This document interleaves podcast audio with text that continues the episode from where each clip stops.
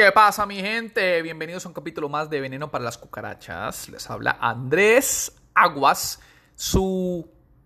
¿Cómo se le dice a una persona que hace podcast? ¿Podcaster? Bueno, no sé. Les hablo yo, punto, ya.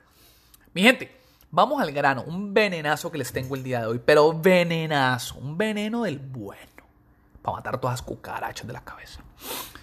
Hace un par de semanas me leí un libro que, por cierto, es recomendable ¡Jue madre, qué libro tan bacano! El libro, bacano para los que no son de Colombia, en, Colombia decimos bacano, o sea, chévere. Bueno, el libro se llama Shoe Dog. En español se traduce a perro de zapato, creo. Shoe Dog. Ese libro lo escribe el creador, el fundador de una marca deportiva muy famosa que se llama Nike. ¿Quién no conoce esa marca? La marca Nike.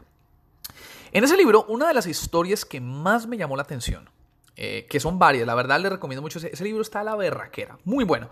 Pero una de las historias que me llamó mucho la atención fue durante, durante los inicios de Nike, los inicios de la marca, ¿no? En la, creación, el, fundador que se llama, eh, ¿cómo es que es de apellido Knight? Phil Knight, creo que se llama.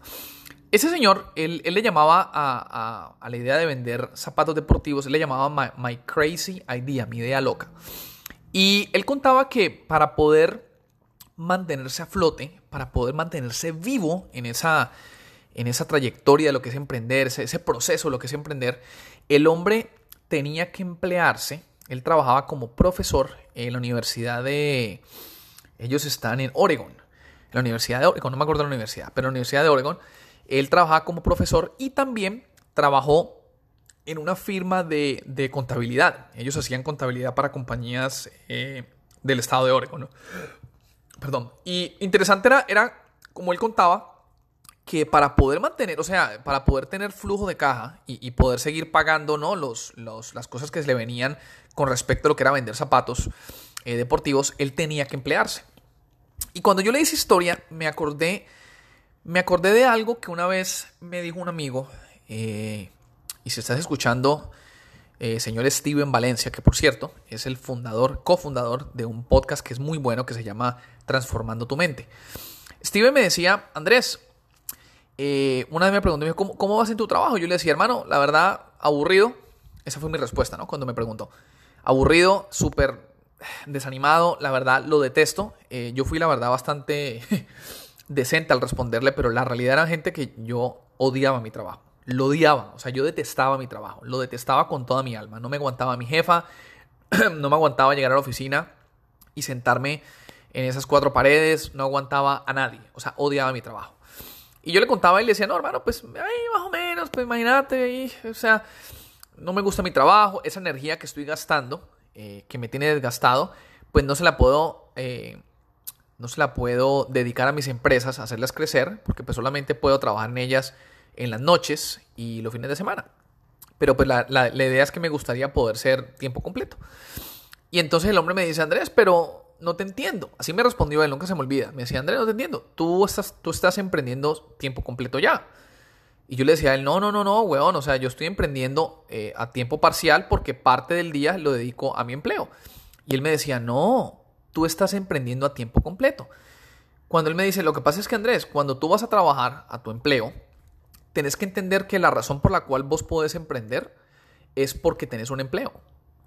Y yo empecé como que, ¿ah?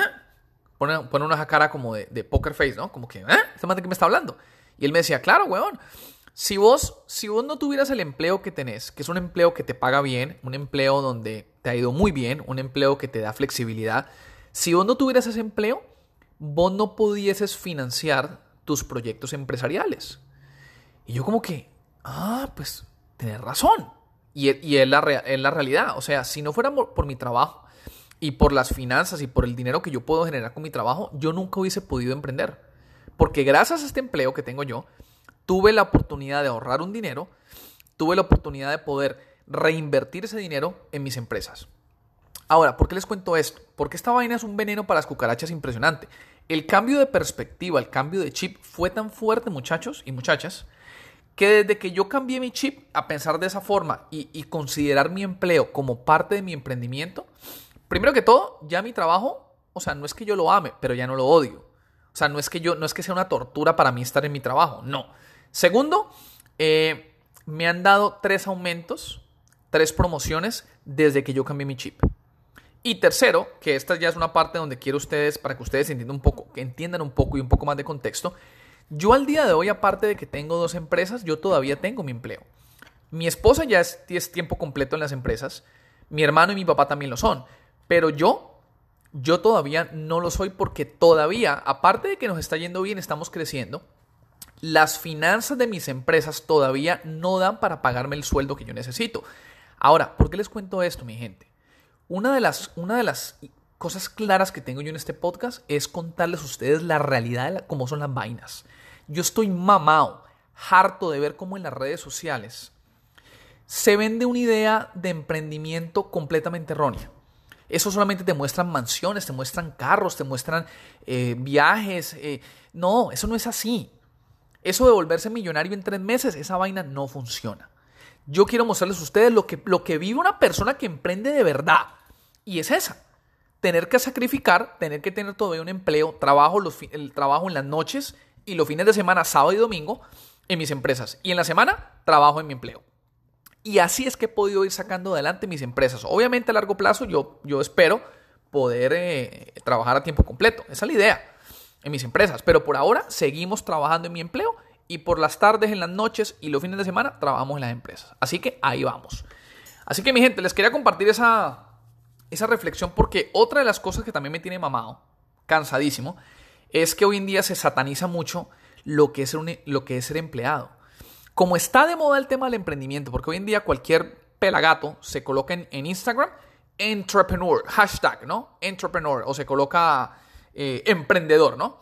Entonces, eh, se sataniza mucho lo que es empleo. Entonces, si eres empleado, te miran como que, ¿usted es empleado? Uy, pero usted es un esclavo. ¿Usted qué es lo que está pensando de la vida?